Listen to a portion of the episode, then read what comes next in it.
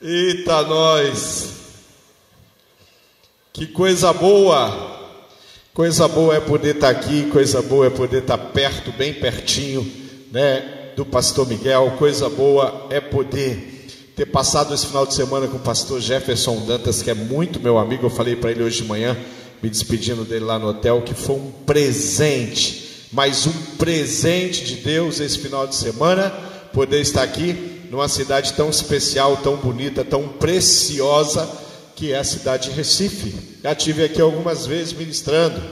Sempre planejei de alguma forma, vou a Recife passar uns dias para descansar. Nunca deu certo. Vim aqui várias vezes para trabalhar, para ministrar, para falar a líderes, para falar a missionários. Todas as vezes que eu vim aqui é corrido. Bem corrido, mas todas as vezes que eu venho aqui eu realmente sou abençoado. E dessa vez tem sido honra dupla, dose dupla. O Senhor está abençoando muito, porque nós acompanhamos a história de vocês. Nós ouvimos os primeiros relatos do que estava acontecendo aqui através do pastor Fabrício Freitas. Foi a primeira vez que alguém me fala sobre essa igreja, a Igreja Batista Lagoa, foi o Fabrício Freitas me contando e ele dizia: Quem conhece o pastor Fabrício Freitas aqui? Você tem que trazer o Fabrício Freitas aqui, né? O Fabrício Freitas é o, é o nosso líder e ele falava assim: Tunala, você tem que conhecer o Miguel. Você precisa conhecer essa história. Ele é um apaixonado, ele fala as coisas assim. É aquele cara, se ele fala de pão de queijo para você, você fica doido para comer. Você, qualquer coisa que ele fala, você é atraído, né? Você quer. Eu, eu quero conhecer o Miguel, eu quero conhecer essa igreja. E Deus me deu o presente de estar aqui com vocês acompanhando, ouvindo a história, quando as, as, as novas igrejas começaram a ser plantadas e e o Miguel compartilhando e a gente orando. E isso é tão bom, mas é tão bom. Sabe por quê? Porque eu estou do outro lado do Brasil. Mas ao mesmo tempo eu vibro com o que está acontecendo aqui no Nordeste. Eu fico tremendamente feliz. Nós chegamos em tantos lugares. Ah, quando eu fui a Nicarágua, eu encontrei um ambiente meio confuso. Eles estavam num tempo bem difícil com muitas pessoas desaparecendo. Naquele ano tinham desaparecido 900 pessoas num regime doido que político que aquele país está envolvido. Mas preste atenção numa coisa: os cultos aonde eu fui, os lugares aonde eu preguei, eu preguei na rádio. Gente, preste atenção. A hora que o povo de Deus se reunia em meio a uma situação e uma crise, tinha toque de recolher é, na capital, você tinha até 8 horas da noite você tinha que sair das ruas. Estava acontecendo isso bem na, lá naquele período onde eu estive lá em 2019 agora. Mas quando eu estava na igreja e aquele povo começava a adorar, e começava a cantar, e nós começávamos a ser ministrados pelas palavras. A presença de Deus era tão forte naquele lugar, mas tão forte, e eu tenho aprendido isso. Eu tenho aprendido que não tem coisa mais importante na vida de um cristão do que depender de Deus. Nós ouvimos muito Muitos testemunhos das pessoas, nós testemunhamos assim. Eu já abri minha boca para testemunhar várias vezes assim. Eu falei, irmão, você precisa, Elias, você precisa, eu preciso te contar o que, que Deus fez na minha vida. Eu preciso te contar como é que Jesus foi atrás de mim. Eu estava fugindo dele. E ele vai atrás de mim, ele muda a minha história. Os nossos testemunhos são assim porque eles são reais. Mas eu queria ler um texto bíblico e eu queria aprender um pouco mais com você nesse texto de pessoas que correram para Jesus, que foram atrás de Jesus, pessoas que perseguiram Jesus, pessoas que cortaram o deserto, pessoas que saíram correndo, pessoas que levaram os seus amigos, o seu amigo numa maca até Jesus, e histórias assim eu quero compartilhar com você hoje. Porque eu quero dizer para você que existe sim um Deus que se importa, que te ouve, que olha o seu coração e vê o seu desejo e está doido para te dar experiências maiores do que aquela que você já teve. Quando nós estudamos ali, ah, lemos história dos avivamentos, história dos avivamentos, história dos grandes avivalistas. Se você ler uma biografia sobre Billy Graham, você vai ver um período da vida dele que ele buscou o Senhor intensamente. Tem uma história que eu gosto muito de Billy Graham, que ele se ajoelha ali, ele vai a um lugar, ele é um jovem, um jovenzinho, um adolescente aí para jovem, ele vai a, a Europa e ele tem a oportunidade de visitar a casa de John Wesley. E naquela história diz que ele se ajoelhou. Alguém, o, o, o, guia falou: tá vendo esse canto aqui? Esse canto era o lugar onde João Wesley dobrava o joelho, um espaço ali, meio com característico para isso, aonde ele dobrava o joelho para orar. Ah, o, o, povo sai, a, a, a, história conta que Billy Graham vai lá e ele se ajoelha e ele começa a clamar ao Senhor. E ele fala: Senhor, faz de novo, faz de novo, gera um avivamento, usa a minha vida. E naquele canto Billy Graham ora, e Billy Graham pregou para mais de 2 bilhões de pessoas. Nenhum pregador na história, personagem bíblico, pregou para tanta gente quanto Billy Graham na história do cristianismo em dois mil anos de história ainda. Pode ser, eu acredito, com o aparato da internet e tudo mais. Em algum momento espero que Deus levante de fato homens que preguem para bilhões, porque nós precisamos pregar para bilhões, como Billy Graham fez. Pessoas que buscam o Senhor. Quando você ouve a história do avivamento, né, o avivamento lá no país de Gales, onde 100 mil almas foram levantadas para Jesus, assim, alcançadas em dois anos, dois anos.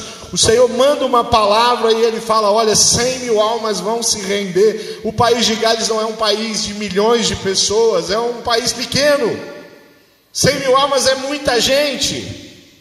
Para um país pequeno, que você fala assim, bom, o Brasil tem 200 milhões, 100 mil almas, é uma cidade média, pequena até no Brasil. Olha o tamanho de Recife. Olha aqui a região, grande Recife. Quantas pessoas nós temos? Mas lá no país de Gales, não, não é um país tão grande assim. Em 1906, mas o Senhor visitou o país de Gales. E aquele, aquele jovenzinho vai buscar a presença de Deus ali de uma forma extraordinária na vida dele. Deus vai usar ele e através dele começa um grande avivamento. Pessoas que foram e buscaram a presença de Deus na sua vida. Agora, João capítulo 1, versículo 38 em diante, tem alguém que entende isso? Queridos, é muito fácil você é, procurar Jesus, um homem conhecido, que está causando, é, tá fazendo milagres em todos os lugares, você corre, Jesus atraindo a multidão. Essa história, Jesus não é famoso ainda. Essa história não tem multidão.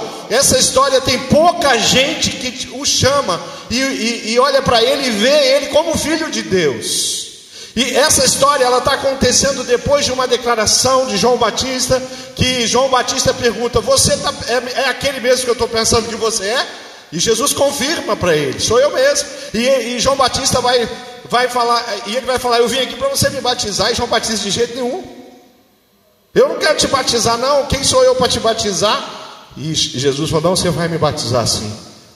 E aí, João vai fazer a, a declaração de que aquele que estava diante de dele era o Cordeiro de Deus que tira o pecado do mundo. Jesus está começando a ser reconhecido.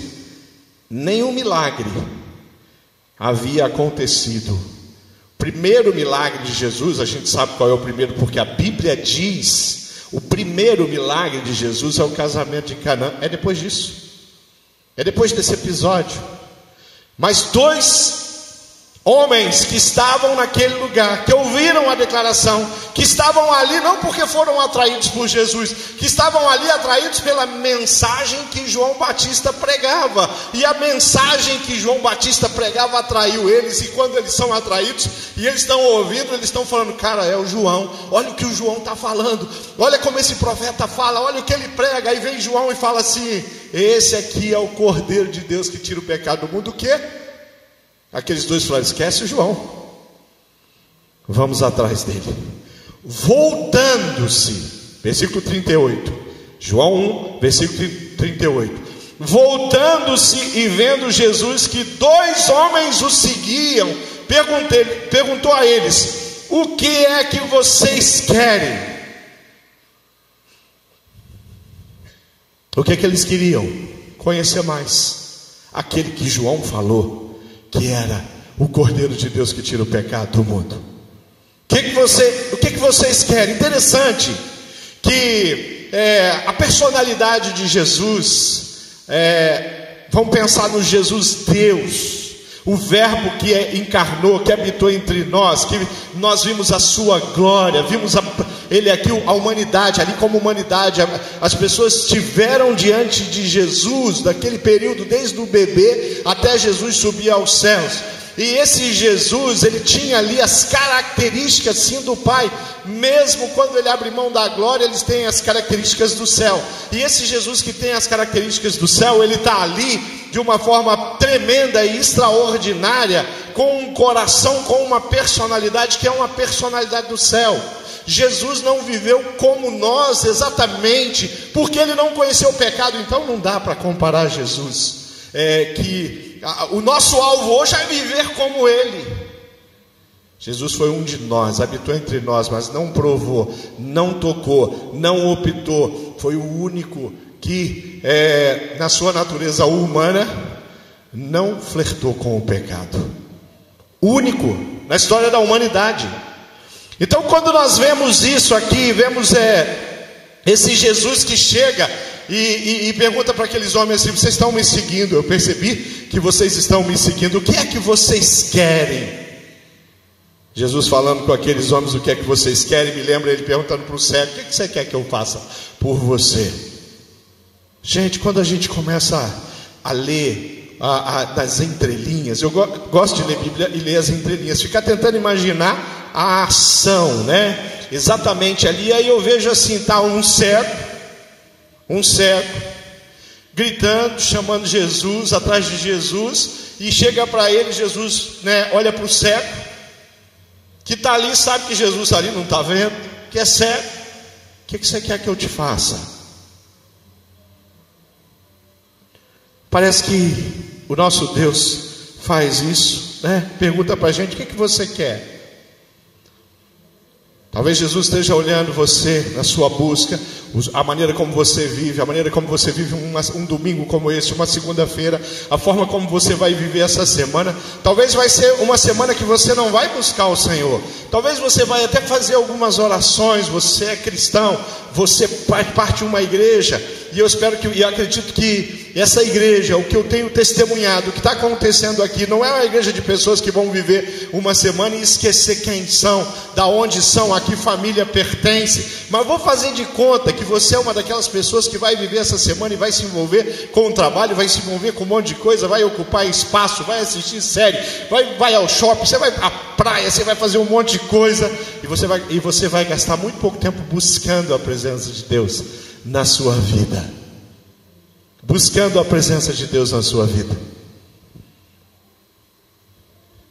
E talvez Jesus esteja ali acompanhando você com o amor que Ele tem por você, vendo a sua correria.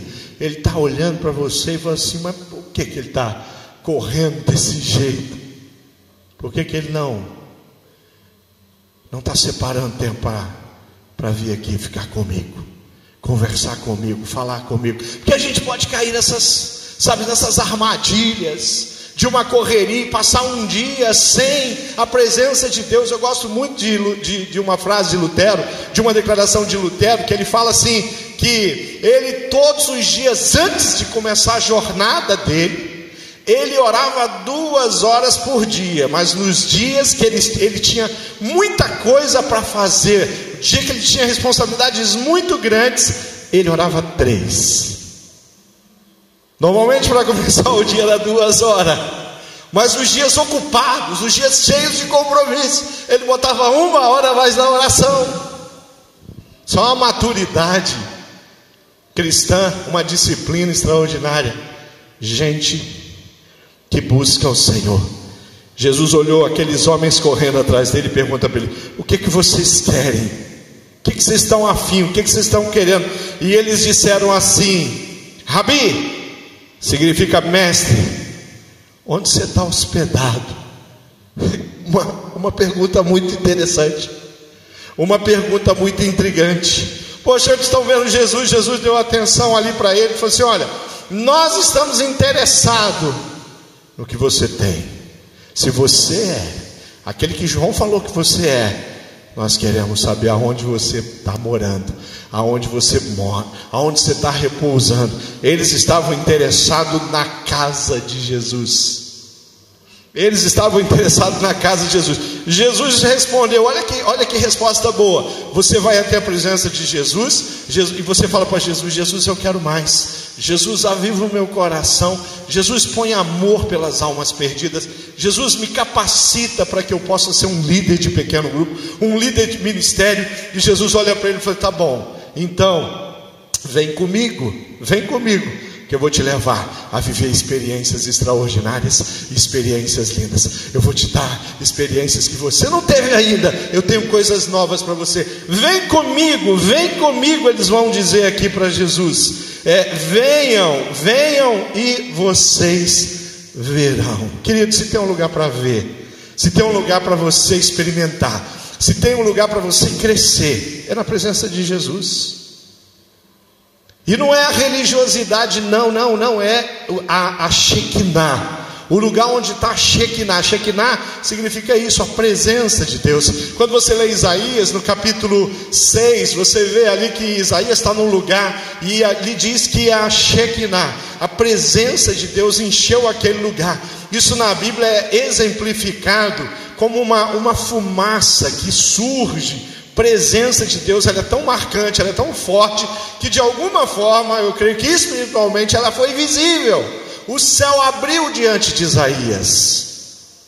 Isaías estava naquele lugar. Isaías estava no lugar certo. Isaías está naquele lugar, e ali naquele lugar a presença de Deus é derramada. Quando a presença de Deus é derramada, quando eu vou para perto de Jesus, eu não cresço, eu diminuo. Quando eu vou para perto de Jesus, a minha vida é como se a, a, a minha mente ela é trabalhada, o Espírito Santo ele trabalha na minha mente do jeito, ele abre a minha mente, e quando ele abre a minha mente, eu olho para mim, eu percebo que tem sujeira, que tem mácula, eu, eu percebo o meu mau cheiro. Para quê? Para que a presença de Jesus possa trabalhar o meu coração, para que a presença de Jesus possa ministrar a minha vida, para que estar perto de Jesus, para que buscar Jesus possa fazer de mim de fato alguém que está é, tá cheio, que vai ficar cheio também na presença dEle, no coração, na alma e na mente.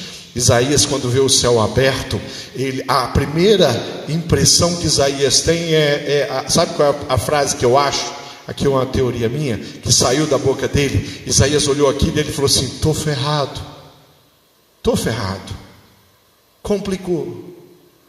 Eu sou um cara que tenho lábios impuros, e o meu povo, a minha família, sabe, a minha cultura também, todo mundo tem lábios impuros. Isaías está falando assim: vou morrer, vou ser consumido, já era. Aí vem um anjo e fala assim, e, e, e, toca na boca dele. A Bíblia fala da tenaz e toca na boca de Isaías e o anjo fala para ele o quê? O cara tá lá, ele estava tranquilão, gostosão, achando que era alguma coisa. Aí ele chega diante da presença de Deus, quando ele vê, enxerga tudo, vê quem ele é. Aí ele consegue olhar para dentro dele e ele fala: "Tô ferrado." Aí vem o anjo. Olha que profético é essa passagem. Essa, essa, passagem tem muito a ver com a cruz. Tem muito a ver com o sacrifício de Jesus na cruz. O anjo fala para ele: Os seus pecados, Isaías, foram, estão sendo perdoados.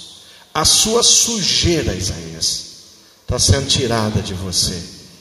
E Isaías percebe, entende, compreende o que está acontecendo ali na presença de Deus. E Isaías vai fazer uma linda declaração, que é uma declaração que todos nós precisamos fazer sempre diante. Quando estivermos na presença de Deus, abra a sua boca, o seu coração, é, receba o perdão, receba o perdão, é, se livre daquela culpa. Se livre daquelas coisas que o passado te aprisiona e fala para o Senhor assim: Eis-me aqui, Pai, envia-me a mim. Esses meninos aqui, esses rapazes, esses dois aqui, um deles era André, eles correram para perto de Jesus. Jesus falou: Venham e veja. Se você anda com Jesus, você está vendo coisas extraordinárias.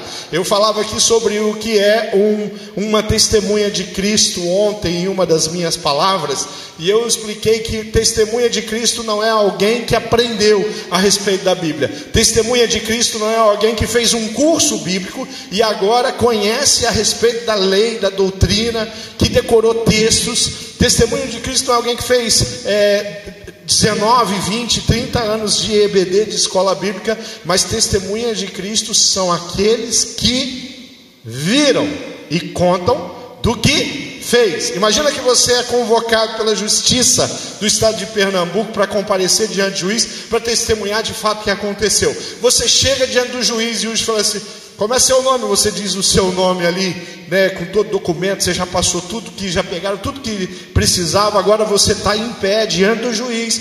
O juiz pergunta: conta aí o que você sabe. Aí você fala para o juiz: o que me contaram? Acabou. Acabou. Você vai ser convidado a retirar do tribunal. Você não viu? Não. Você não estava lá? Não. Então o que, é que você está fazendo aqui, infeliz? O juiz vai falar para você: testemunha Testemunha é alguém que viu, tá? Testemunhas não são teóricos, são práticos. Nós somos testemunhas. E Jesus fala para aqueles dois homens: venham, porque vocês vão ver. E depois que vocês verem, vocês vão sair por aí contando que é o que acontece com esses homens aqui.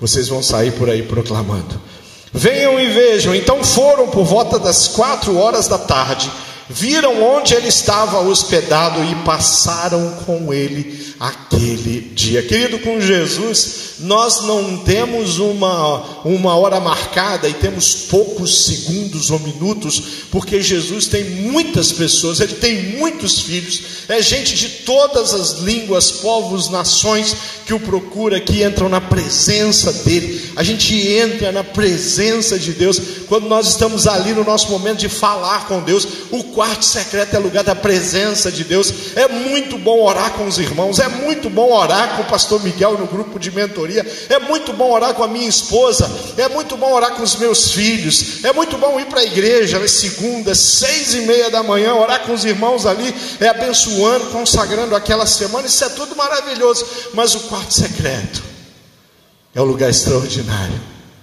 aonde o Senhor lapida a minha vida de um jeito muito, muito, muito especial.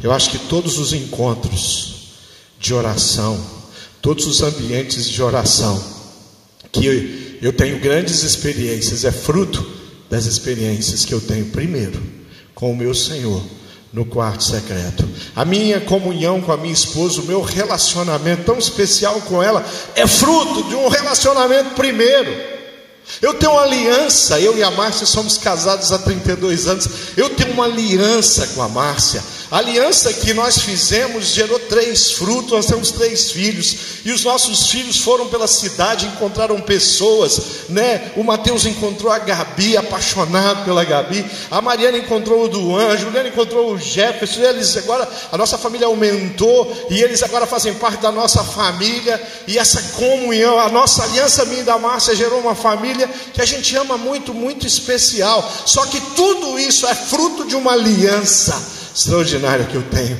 com Jesus Cristo. Se sou um pastor, se sou um, um esposo, se sou um pai, que alguma dignidade nisso, é fruto da aliança e da busca do Senhor. Olha só, eles passaram o dia com Jesus, o dia. E quando eles saíram da presença de Jesus, André, irmão de Pedro, era um dos dois que tinham ouvido o que João dissera e havia seguido Jesus. O primeiro que ele encontrou, olha o que, que acontece quando nós estamos na presença de Jesus. Nós vamos ministrar e abençoar o primeiro, não vai ser alguém vai ser o primeiro. Porque quando nós vamos para a presença, quando nós vivemos na presença de Jesus, quando nós temos grandes experiências com Jesus, nós encontramos o primeiro e nós queremos contar para eles. Querido, tem coisas tão extraordinárias que já aconteceram. Existe uma uma mulher muito especial lá na cidade de Curitiba, é, e o nome dela é Ivanilda. Ivanilda é uma enfermeira, e ela, naquele período, ela trabalhava num dos maiores hospitais da cidade de Curitiba, o Hospital de Clínicas, um hospital escola da, da Federal, um hospital modelo, que tem ali excelência em algumas coisas, em transplantes renal, transplantes renais e, e, e, outras coisas. Aquele hospital é um hospital famoso. Vai gente de até de fora do Brasil para fazer alguns procedimentos naquele hospital. Acredito que aqui em Recife tem hospitais ou tem algum hospital que seja uma referência também. E assim o Hospital de Clínica é um desses hospitais. E lá trabalhava uma enfermeira e uma enfermeira é, que tinha uma história muito triste uma enfermeira que vivia muito angustiada. E naquele hospital também trabalhava uma mulher da igreja chamada Lili. A Lili era diferente, ela não era angustiada como a Ivanilda. E a Lili simplesmente olha para a Ivanilda e ela fala: Ivanilda, vem comigo. E ela começa a carregar a Ivanilda. Ivanilda está tão perdida, está tão perdida na vida, a vida dela está tão bagunçada, que ela nem sabe aonde ela está indo, mas ela vai. Ela vai atrás da Lili, Lili leva ela para um pequeno grupo. Lá no pequeno grupo, a, a Ivanildo chega é tudo muito estranho. Aquelas pessoas é muito diferente. Por quê? Porque ela é de uma religião ocultista. E a vida dela foi destruída. E aquilo tudo, tantos anos servindo ao diabo naquela religião ocultista. O diabo tirou tudo, todo, toda gota de possibilidade, de alegria, de esperança que essa mulher tem. A vida dela está destruída, ela vive com um homem, ela tem dois filhos. Não é o esposo dela, mas é um homem que ela vive junto. Esse homem usurpa, esse homem judia, esse homem faz tudo, esse homem tira, é, rouba ela, roubou ela várias vezes de enganar até o gerente do banco ir lá e e pegar todo o dinheiro. E ela, Ivanilda é uma mulher trabalhadora, é uma mulher que, que busca, que vence. Tudo que ela juntava, o diabo vinha e tirava. Essa história dela. E ela chega no fundo do poço. E ah, nesse período onde Lili chega na vida dela, ela pega um carro e ela vai numa autoestrada na BR 277 no Paraná. E ela acelera, acelera, acelera. E ela falou: o primeiro caminhão que vi, eu vou lançar o meu carro diante desse caminhão. E ela faz essa tentativa, mas Deus estava cuidando daquela mulher. E ela, e ela não consegue virar o volante quando o caminhão, a carreta, o bitrem passa ao lado dela. Ela começa a ficar indignada com ela mesma. E ela começa a dizer: Nem para me matar eu presto. Eu não tenho coragem, eu sou uma mulher covarde, eu sou isso, eu sou aquilo. Essa história dessa mulher. E ela vai conhecer aquele grupo, e aquele grupo ela olha. Enquanto as pessoas estão ali, elas estão cantando, ela está olhando um por um e observando, olhando as pessoas. Ela não sabe se aquilo é verdade, se não é verdade. Ela não sabe que é aquela alegria, ela está confusa. Ela não sabe que é aquela alegria, sabe aquela alegria? Você, como é o seu nome, querido? O coruja tem uma alegria. Pra... Ela, ela falou assim: que, que aquele cara que está ali né, cabeludinho, bonito. Ela está confusa. Ela não sabe se é verdadeira a alegria dele. Ela fala, será por que está acontecendo? Porque essas pessoas são estranhas. Ela não está vendo a nossa beleza. Ela tá, para ela a nossa beleza é estranheza.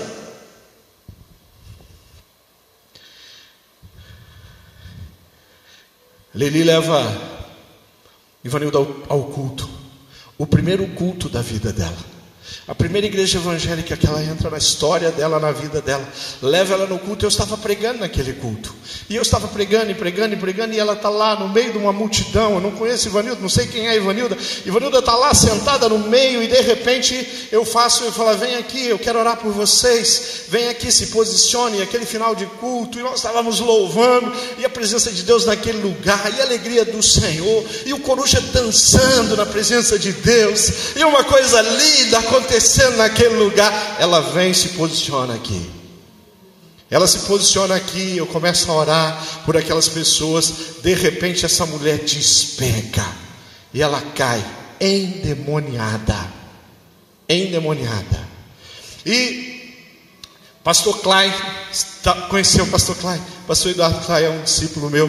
Pastor Eduardo Klein sai dali, vem, duas irmãs chegam e eles começam a orar, expulsam o demônio e eles controlam ali a ação de Satanás sobre a vida da Ivanilda e eu estou aqui olhando e eu percebo que ela, ela, o diabo parou, ela, aquela manifestação de Satanás, de possessão, sabe, de ruídos e, e, e, e, torturas, né, que Satanás faz com aquele que ele está ali dominando. Eu vejo que aquilo parou, mas eu vejo que aquela mulher está prostrada, ela não levanta o rosto dela no chão. Eu vejo que o pastor Clyde está ali, eles ficaram, eles ficaram ali, olharam para mim. Eu falei, tá quietinha, deixa ela. Fiz um sinal, e aí a banda, o, o, o coruja sumiu aqui, a administração. Eu desci e fui até ela. Fui ela, abaixei bem pertinho dela. E eu falei assim, querida, levanta daí. E eu, e eu escutei uma voz assim: Estou com vergonha.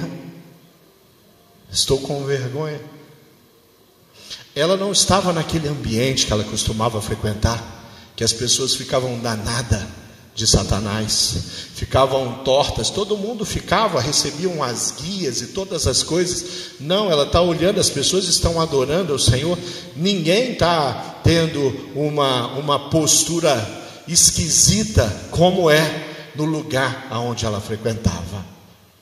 As pessoas não estão usando roupas estranhas como é no lugar. As pessoas são bonitas, bem vestidas, felizes, sorrindo um para o outro, virando para o irmão falando: Você é lindo. Eu vi, eu vi. E aí eu falei para ela assim: Querida, levanta daí, não tenha vergonha. Você está em família. Ela olhou para mim, eu fui levantando ela. Tinha um, uma irmã sentada, eu pedi para a irmã sair. Eu coloquei ela naquela cadeira, eu sentei do lado dela. E eu falei, como é seu nome? Ela falou, Ivanilda. Ivanilda, o culto vai acabar. E eu quero ter um tempo de conversa com você. Eu levo Ivanilda, começo a ouvir a história dela. No gabinete, o, o, o, o, diabo quer pegar ela de novo. E com a autoridade que há em Cristo Jesus, nós aplacamos o inferno na vida daquela mulher. Depois daquele dia, Ivanilda ficou mais uma vez endemoniada. E naquele dia expulsei demônios, os demônios dela. E ela me falou, e, ela, e eu perguntei se ela queria Jesus na vida dela. E ela falou, pastor, eu quero Jesus sim na minha vida. Eu quero Jesus na minha vida. Eu quero entregar a minha vida a Jesus. A minha vida não tem sentido. E eu falei, você está achando o sentido, você está encontrando o sentido, porque Jesus é o sentido da minha vida.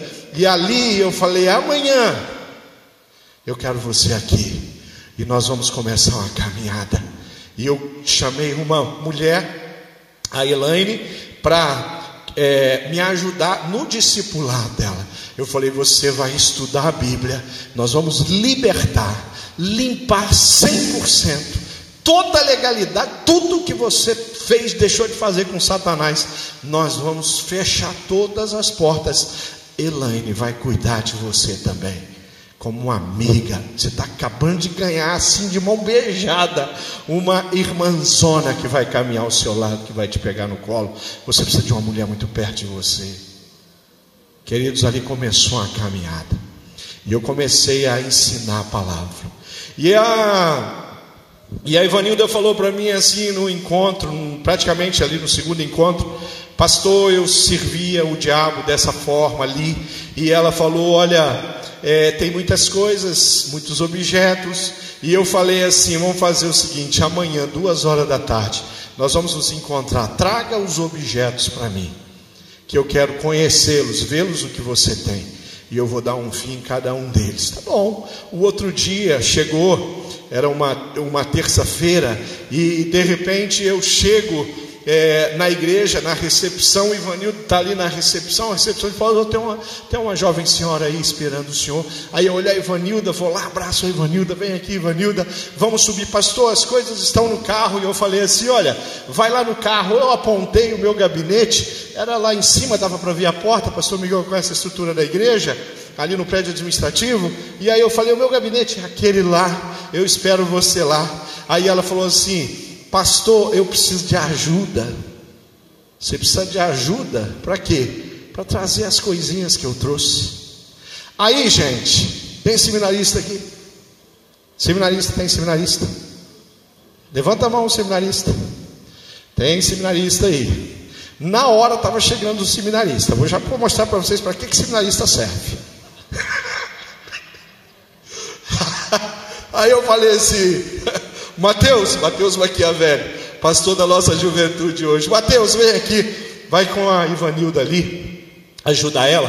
Enquanto isso, eu vou ao banheiro, acabo de chegar. Beleza, fui, fiz o que eu tinha que fazer para o gabinete. Vem a Ivanilda com um saco preto de 200 litros, grande, cheio de troço. E o seminarista carregando aquela parafernália de Satanás. A hora que eu comecei a abrir aquilo, tinha muitas coisas que eu não sei explicar para vocês o que é, eu nem estou interessado em saber também. Tinha mais de 40 punhais, punhais, trabalhos, ponteiras. Tinha muita roupa íntima de mulher de cores fortes, laranja, vermelho, amarelo, ouro. Tinha vestidos de renda. Tinha acho que todos os santos, você já ouviu falar aí, é alguma estatueta, muitos santos, porque essa religião é uma bagunça, mistura tudo, mistura esse cristianismo assim, é, é, cheios de, de, de, coisas e com as coisas do ocultismo, e é uma bagunça geral, é uma, uma religião de opressão, uma religião que juntou tudo que não presta num balaio e diz que é uma religião, tem até teologia. Eu falei para ela: olha, isso aqui você deixa comigo nós continuamos o discipulado. E cada dia o Espírito Santo enchendo a vida dessa mulher, enchendo a vida dessa mulher, enchendo a vida dessa mulher da presença dele. E eu peguei ali o administrador da igreja, nós fomos lá num canto na igreja, no terreno, e começamos a destruir aquelas coisas, coisas de madeira, coisas de ferro, é, roupas e tudo mais. Fizemos uma fogueira santa. Não, santa não tinha nada ali que eu possa chamar de santo. Uma fogueira infernal. Fizemos uma fogueira infernal e tocamos fogo, e o que não pegava fogo nós quebramos e destruímos. É, de alguma forma não sobrou nada. Alguns dias à frente eu vou à casa dela. Eu entro na casa dela e eu olho alguns quadros, eu olho alguns enfeites e eu falei para ela, Ivanilda, pega um saco de lixo, porque a, a, a a destruição do mal ainda não acabou. Tinha muitos objetos ali, coisas de uma viagem que ela vai aí a outro lugar, a outro país, ou não sei o que, que ela vai trazendo, e ela põe lá, ah, eu não sei o que é isso aqui, isso aqui é uma espécie de rosa dos ventos, isso aqui eu não sei o que, isso aqui é. Põe isso aqui, nós vamos levar tudo, minha filha. Você vai deixar tudo aqui que não tem nenhum vínculo com religião nenhuma, seja do Oriente, seja do Ocidente, seja de algum lugar. E fizemos a limpeza ali na casa dela. Eu estava no Multiplique Brasília. E o Multiplique Brasília foi uma bênção muito grande, sabe? Presença de Deus naquele lugar, mover, terminou. Eu fui comer alguma coisa, depois eu fui para o hotel. Quando eu cheguei no hotel, o telefone está tocando. E eu olho o meu telefone, e era ali por volta de onze e meia da noite. Ivanilda, e eu falei, atendi o telefone e falei, oi Ivanilda, e aí como você está? Ivanilda está chorando, ela está chorando, você vai entender quem é Satanás na vida de uma pessoa que se, que se comuna com ele, uma pessoa que aceita a segui-lo, ir atrás dele, como Ivanilda foi. É, Ivanilda está chorando e falando, pastor, tem alguma coisa errada com Jamil. Jamil é um menininho de quatro anos, precioso. Eu costumava, sempre falava, falo para o Jamil até hoje quando encontro ele, aquele menininho eu dizia, Jamil, eu sou teu amigo. Nós somos amigos. E quando eu encontrava o Jamil, eu perguntava: quem sou eu? E ele, com quatro aninhos, falava: Você é meu amigo, pastor. E ela, esse era o jeito de cumprimentar o Jamil. E aí ela falou: Tem alguma coisa errada com o Jamil? O que está errado com o Jamil? Ela, no final de, de noite, colocando o filho para dormir, prepara ele, põe o pijaminha, dá o banhozinho, põe o pijaminha, leva ele para a cama e fala para ele: Agora nós vamos orar e falar com Jesus. E ele falava: Não fala o nome dele aqui na nossa casa, mãe. Quatro anos, querido. Ela falou: Como assim, filho? Como assim? E Jamil dizia para ela: Não fala, mãe, não fala, filho, é Jesus, Jesus, ele é o nosso Criador, ele nos ama. Não, mãe, não fala o nome dele, mãe. E o Jamil fica desesperado para ela parar de falar e pronunciar o nome de Jesus. Ela entra em desespero. Nova convertida, está aprendendo, está fazendo discipulado. Mas você vê o valor de você ter pessoas perto de você que você pode recorrer. Por isso que quando nós ministramos a vida de alguém na cidade, não é para ministrar e ir embora, é para ministrar e levar junto. Por isso que quando nós estamos ministrando a vida de alguém na cidade, nós arrumamos um jeito de tomar um café, de almoçar com essa pessoa, de passar um tempo, uma manhã de sábado, de ir à praia com ela, estar perto dela, de sentar para ensinar a palavra, porque você vai se tornar uma referência, você é pai espiritual, você é uma mãe espiritual, é um bebê que tem 40 anos, que tem 30 anos, que tem 20 anos, que tem 60 anos. Eu discipulei um médico de 66 anos. 66 anos, ele se converte no pequeno grupo. Difícil uma pessoa de 66 anos, com uma história, cientista ainda, tem uma experiência com Jesus. Ninguém na face da terra tem poder de mudar a mentalidade de um cientista de 66 anos. Só o Espírito Santo de Deus, ele convence o homem do pecado, pode ser o que for, e ele coloca perto de você e fala: É teu, cuida, capacita, ensina. E eu falei assim, e a Ivanilda chorando, pastor, eu não sei o que está acontecendo com meu filho. E aí eu falei assim, Ivanilda, me diz uma coisa, alguma vez você consagrou essa criança a Satanás de alguma forma? Seja o nome que Satanás foi apresentado para você nessa religião, sabe qual foi a resposta dela? Muitas vezes, pastor. Esse menininho já tomou banho de rosa, já tudo, já levou baforada, fedida, podre, de tudo quanto é jeito. Eu falei: estenda a mão para o seu filho. Nós vamos quebrar agora toda aliança que Satanás possa. E Satanás se acha dono, se acha ter algum direito sobre a vida do Jamil, nós vamos dizer para ele agora que ele não tem nenhuma autoridade sobre a vida dessa criança. Eu falei, estenda a sua mão. E eu orava ali no hotel em Brasília, e ela repetia a minha oração. E a oração dela, apesar de das palavras saírem da minha boca, mas passava pelo coração de uma mãe transformada, cheia de autoridade, porque a mesma autoridade que ela teve para colocar o filho dela numa situação tão complicada é a autoridade que Deus deu para ela como mãe para quebrar toda maldição, seja lá o que for, vínculo, aliança, qualquer desgraceira dessa de Satanás. Naquela noite, Jamilzinho dormiu depois de orar e pronunciar o nome do Senhor Jesus Cristo. Sete e meia da manhã eu acordei, liguei para Curitiba. Vanildo, como está? O nosso, o meu amigo Jamil. E ela falou, pastor, Jamil dormiu bem a noite inteira. Nós estamos tomando café e falando de Jesus. A Ivanilda, Deus mudou a história dessa mulher. A Ivanilda já foi a, a, no barco da Junta de Missões Nacionais na Amazônia várias vezes. Ela é uma enfermeira. É, sabe, quem estava aqui, o pastor já falou das mulheres baixinhas. Ela é uma mulher baixinha, né? concentrada, né? Do poder de Deus, do amor de Deus, pregadora, prega. Um dia eu vou ao hospital de clínicas e Ivanilda falou para mim, pastor, tem uma jovem aqui, ah, ela está numa situação muito delicada, ela está desenganada pelos médicos. Se o senhor puder, se o senhor tiver tempo, o senhor pode passar aqui. Eu falei, eu vou, eu quero ir orar por essa jovem.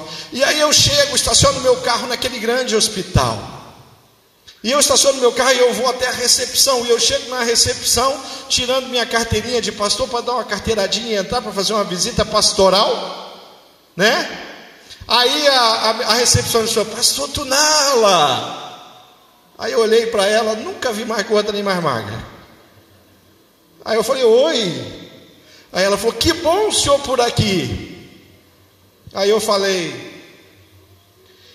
você é lá da igreja? Ela falou: sim, estou indo no pequeno grupo. Puxa, que legal, que bom, que bom ver você também. E aí eu pego e ela me libera, porque agora eu tenho, não preciso mais nem a carteira, porque agora eu tenho, né, costa larga na recepção. Aí eu entro, quando eu pego o corredor, vem duas enfermeiras, elas aceleram, pastor Tunala. Falei, gente, está acontecendo aqui? O que está acontecendo aqui?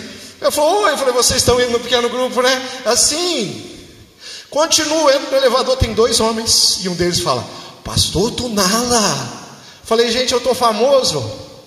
Pensa um cara famoso no hospital de clínicas. A Ivanilda estava pregando o Evangelho no hospital de clínica e levando as pessoas para o pequeno grupo. Que coisa extraordinária! É o poder de Deus. Uma mulher desgraçada e busca, e busca, e busca a Deus de uma forma muito, muito, muito, muito.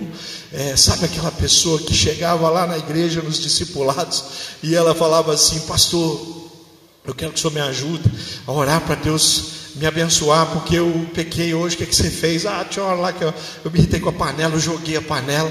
Olha só, o grau de confissão dela, está preocupada porque ela mesmo que ficou brava com a panela, acabou jogando a panela. Falei, tem que pedir perdão para a panela, Ivanildo. Queridos, discipular a Ivanilda, a missionária Ivanilda, não é mais a endemoniada Ivanilda.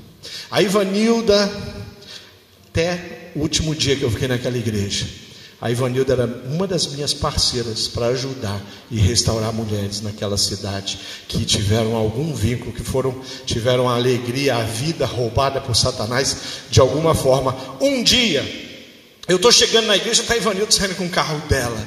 E eu falei, Ivanilda, onde você vai? O culto vai começar, você está indo embora, pastor, eu preciso ir no sítio cercado. Sítio cercado? Eu não sei um lugar longe aqui. Mas da nossa igreja, sítio cercado está do outro lado da cidade. Você vai pegar ali naquele horário, um, um, um rush assim, que você vai levar umas duas horas mais ou menos. Aí eu falei, onde você vai? Aí ela falou assim: vou buscar uma pessoa lá no sítio cercado. E ela, ela acabou de me dizer, eu estou um tempão convidando ela para a igreja, ela falou que hoje ela vai. Eu olhei no relógio, eu falei, caramba, ela vai se dissecado, voltar, vai pegar o culto na metade.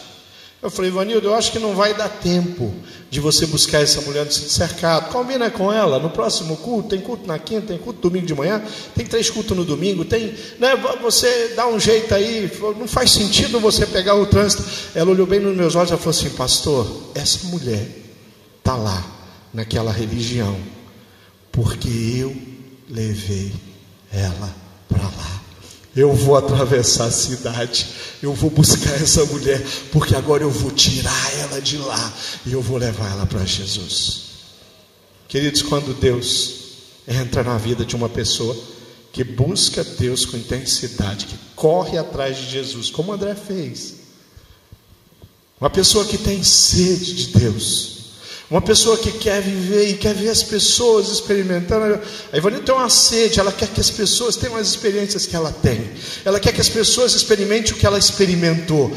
Ela sabe o que Deus fez na vida dela, quão miserável ela é. E como Deus foi maravilhoso com ela. Ivanildo está agora nas últimas etapas da Faculdade Teológica Batista do Paraná fazendo, terminando o TCC dela. Teóloga Ivanilda, missionária Ivanilda, de endemoniada para missionária. Uma mulher cheia do Espírito. Eu podia contar 28 histórias da Ivanilda para vocês. 28 histórias da Ivanilda, mas eu quero dizer uma coisa para você. O Deus que tem feito coisas lindas e extraordinárias na vida da Ivanilda, é o Deus que está passando diante de você. É o Deus que está diante de você e falando, querido, chegou a sua hora. Vem aqui. Não vai para lá, não, vem para cá. Não vai para a presença disso ou daquilo, não. Não fica se intertendo com as coisas que não são eternas, não. Vem para cá, para perto de mim. Eu tenho coisas lindas e extraordinárias com você, para você, na sua vida, na sua família, na sua história. Eu tive muitas horas ali ministrando a Ivanildo, por quê? Porque a história dela era uma história de fracassos até Jesus, ela, ela se colocar à disposição de Jesus e Jesus transformar a vida dela. Jesus buscou aquela mulher, porque ele teve misericórdia dela. Ela entendeu que ele tinha uma proposta de vida para ela e a vida dela foi transformada. O Jesus que mudou a história da Ivanilda foi o mesmo que mudou a minha história. O Jesus que mudou a história da Ivanilda mudou a história de muita gente que está aqui. Mas aqui eu creio que tem alguém que foi trazido aqui, convidado, ou que está frequentando aqui, mas que não teve ainda essa ousadia de dizer: Eu quero, eu quero Jesus na minha vida, eu quero ir para a casa de Jesus, para a morada de Jesus, para a presença de Jesus. Alguém que está aqui que precisa perguntar Jesus: onde você está, aonde você mora, aonde você vive, qual é o número do seu apartamento, porque eu vou me mudar para lá. Tem um Deus que está falando com você agora e está convidando você para ser filho e para ser filha. Chega de conhecê-lo, chega de ouvir da boca dos outros que ele é o Cordeiro de Deus. Comece você a contar para os outros que você conheceu o Cordeiro de Deus. Igreja, fica de pé, fica de pé, fica de pé. Eu quero, eu quero dar oportunidade para você que está aqui, você que ouviu a história de André e um companheiro que foram atrás de Jesus, eles queriam estar com Jesus. Você ouviu a história de um Jesus que não ignorou eles, mas convidou: venham, vocês vão conhecer a minha casa, onde eu estou repousando, aonde eu me alimento, aonde eu me banho, vocês vão estar comigo. Vocês vão entrar na minha presença, vocês vão ficar o dia inteiro comigo. E um dia para o Senhor é como mil dias, mil dias é como um dia. É, não para nunca mais. Esse dia é interminável. Esse dia começa aqui, termina na glória. Esse dia não tem mais fim. Esse dia não tem dia, não tem noite, não tem lua, não tem sol. É a presença de Deus. Então você que está aqui, aonde você está? Você fala assim, pastor, eu quero entregar minha vida nas mãos do Senhor Jesus. Eu já andei por lugares tortuosos. Eu já fiz escolhas ruins. Mas hoje eu quero fazer a escolha certa. Levanta a sua mão bem alto. Fala assim, pastor, eu quero Jesus na minha vida. Eu vi você lá, meu jovem. Eu vi você. Levanta a sua mão. Cena para mim assim. Fala, eu quero Jesus na minha história, na minha vida. Eu entrego a minha vida nas mãos daquele que pode fazer infinitamente mais do que pedimos ou pensamos. Onde você está? Venha para cá, querido, venha para cá. Você precisa mais de Jesus? Você tem que romper com alguma coisa? Venha para cá. Quantas vezes eu já fiz isso? Teve um dia que eu estava muito longe do Senhor. E um pastor lá do Rio de Janeiro, que estava em Curitiba, Isaías Ferreira, ele falou assim: Tem alguém aqui que precisa voltar para Jesus? Eu tinha nascido, eu estava longe. Quando ele falou isso, depois de um tempo grande de frieza espiritual, eu me lancei lá de trás eu vim para cá. Quero convidar você a vir aqui. Vem para cá. Entrega a sua vida. Eu quero orar por você. Você vai sair daqui cheio da presença de Deus. Jesus está passando nesse lugar, querido. Então vem para cá que eu quero orar com você. Onde você está? Aonde você está? Você está lá em cima, você está aqui embaixo. Pode vir para cá. Venha para cá porque eu vou orar pela sua vida você que está longe do Senhor, você que nunca fez publicamente, sabe uma das coisas lindas do cristianismo? É a oportunidade de publicamente você poder falar assim: Eu quero, eu quero Jesus na minha vida, eu declaro. Eu sou envergonhado, eu sou tímido, não tem problema nenhum. Porque quando a gente vai entregar a vida para o Senhor Jesus, o que a gente é revestido de coragem, de ousadia. Então vem para cá, você que está aí. Talvez você teve uma história parecida com a Ivanildo. De repente você está aí, mas eu tenho medo, porque vai que eu caia. Então eu, eu tenho certeza de uma coisa: o Espírito de Deus está nesse lugar. Se você cair é porque ele te derrubou. E você não vai vir aqui para cair, você vai vir aqui para se levantar na presença de Deus. Venha para cá. Eu sei que tem gente aqui que não entregou a sua vida para o Senhor Jesus como deve, de verdade. Talvez você seja frequentador de, desse culto. Eu quero dar a oportunidade de você ter uma experiência nova com Deus. Vem aqui comigo. Deixa o Espírito Santo conduzir o seu coração agora. Vem para cá, diga eu quero. Pastor, eu quero voltar para Jesus. Eu quero me entregar para Jesus. Vem para cá. Não, não deixa nada se segurar. Isso é um momento de tensão. Se você andou flertando com o inimigo, o inimigo está trabalhando em você. Não pense que não tem demônios nesse lugar, porque tem. Tem demônios. Você acha que o demônio vai aonde? Você acha que o demônio vai rodear quem? Você acha que ele está por aí? Em lugares onde ele tem domínio absoluto? Não, ele está por aqui. Ele está por perto da região celeste, onde o povo de Deus está reunido. E ele quer derramar graça. Vem para cá. Onde você está? Vem para cá. É tempo de salvação. É dia de restauração. É dia de reconciliação. É dia de entrega. Eu vou fazer um outro apelo depois. Mas eu quero convidar você a vir para cá. Vem aqui, chega aqui na frente. Alguém vai abraçar você. Alguém vai estar junto com você. Convida a pessoa que está do seu lado aí e fala assim: Você pode ir lá comigo? E a pessoa vai vir com você aqui. Fala, você vai comigo? Vem para cá. Porque Deus quer salvar, restaurar e mudar a sua história. A coisa mais preciosa que tem é isso, é confiar. Deixa o céu abrir no seu coração e na sua mente. Igreja, comece a falar com o Pai. Fala, Deus, não deixa ninguém aprisionado perto de mim. Não deixa ninguém aprisionado na minha família. Começa a entrar lá e saquear. Começa a destruir as coisas de, do inimigo que estão na vida dessa pessoa.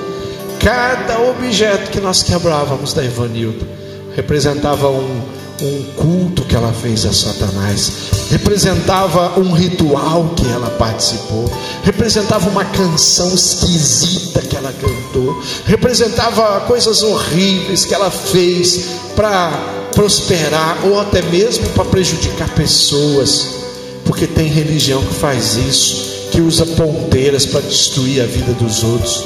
Se você já foi envolvido com isso, vem para cá que eu quero orar pela sua vida.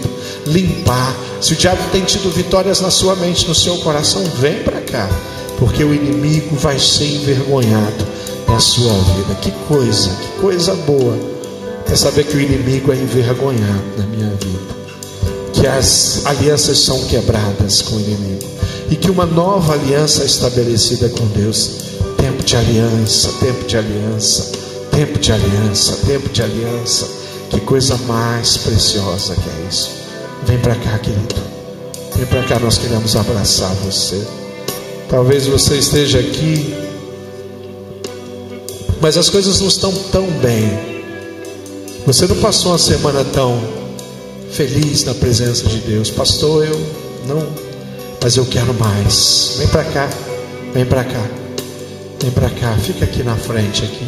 Nós queremos orar pela sua vida. Talvez você esteja aí e fale: Olha, pastor, as coisas na minha casa não estão bem. Talvez você esteja aqui e fale assim: Pastor, o meu casamento, as coisas não estão bem. Talvez você esteja aqui e falou: Pastor, o casamento dos meus pais não estão bem. O meu pai não tem tratado a minha mãe com dignidade. O inimigo tem tido vitória na vida do meu pai e da minha mãe. Talvez você esteja aqui e fala, pastor, as coisas não estão nada boas na, na vida dos meus filhos, pai. Pastor, tem um filho que eu queria que tivesse aqui, tem uma filha, que eu gostaria de vê-la aqui levantando as mãos e adorando o Senhor.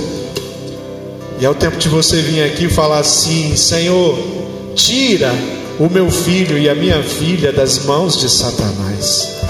Talvez você se sentiu derrotado essa semana. Você fala, pastor, parece que as coisas que eu faço elas fracassam. Parece que tudo está errado. Os meus negócios parece que não prosperam. Será por quê? Porque o nosso Deus é um Deus que faz a gente prosperar. É o nosso Deus que nos sustenta. Mas você tem se sentido uma pessoa assim, profissionalmente, tem alguma coisa que você já tem feito acusações Talvez você esteja aqui, você tenha culpa, sente culpa por alguma coisa, vergonha de alguma coisa, você é escravizado por Deus, E toda vez que você vai, você acha que eu vou para a presença de Deus, hoje eu vou fazer, hoje eu quero ser um Isaías, eu quero ver o céu aberto. Aí você olha para você e fala assim: não, mas eu fiz umas coisas que eu não deveria ter feito. E você perde a oportunidade de receber o toque do perdão. Vem para cá, querido. Vem para cá para nós orarmos. Vem para cá para nós orarmos. Talvez você esteja aqui e você não tem recursos para pagar contas amanhã. Você fala, Jesus, eu preciso pagar uma conta, eu não tenho condição.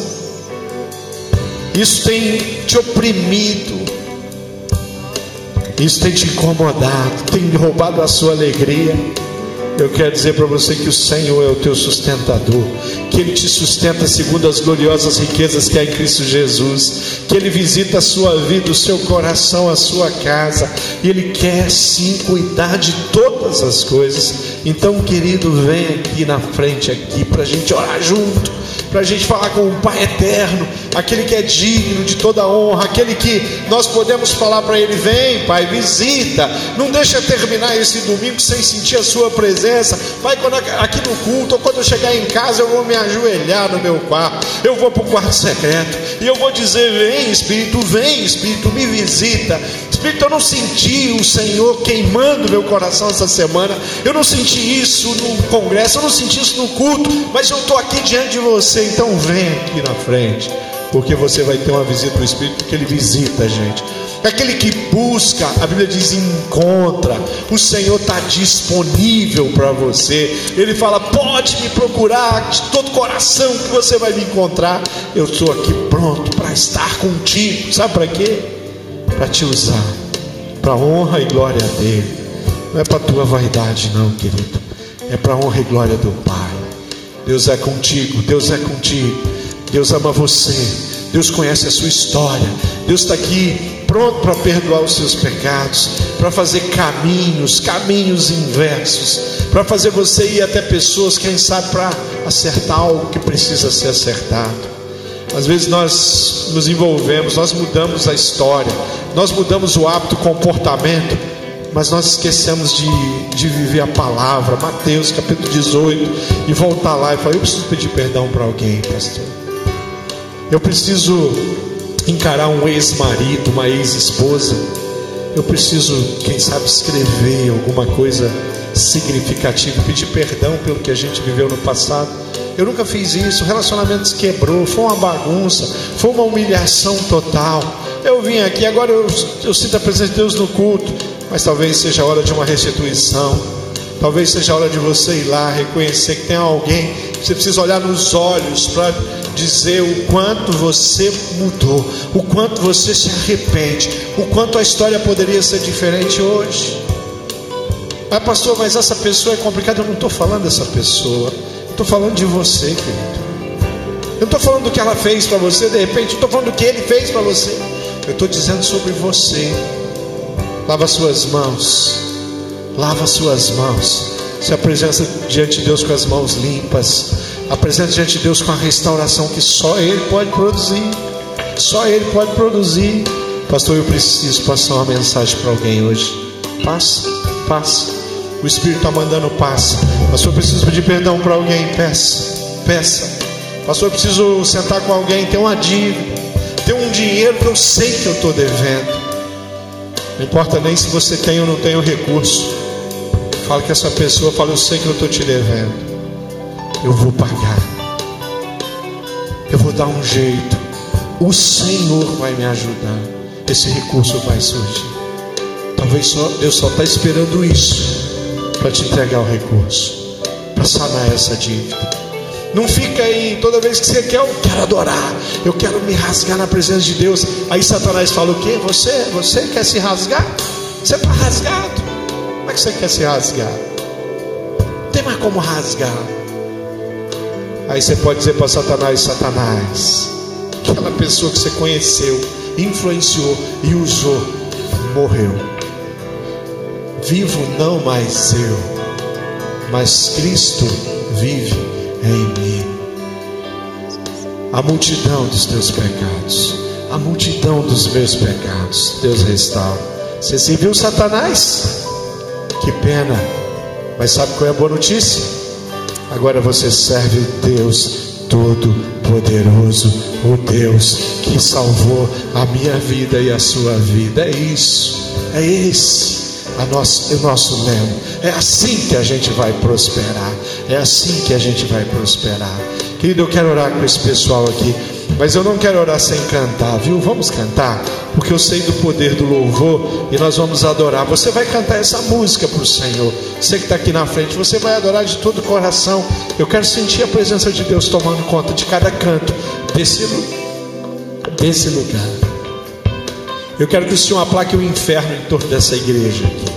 Tudo que Satanás plantar aqui, tudo que for maldito em nome de Jesus, maior é o que está em nós. A porta do inferno, as portas do inferno não vão prevalecer contra a igreja do Senhor. Vamos adorar. Antes de eu orar, vamos adorar.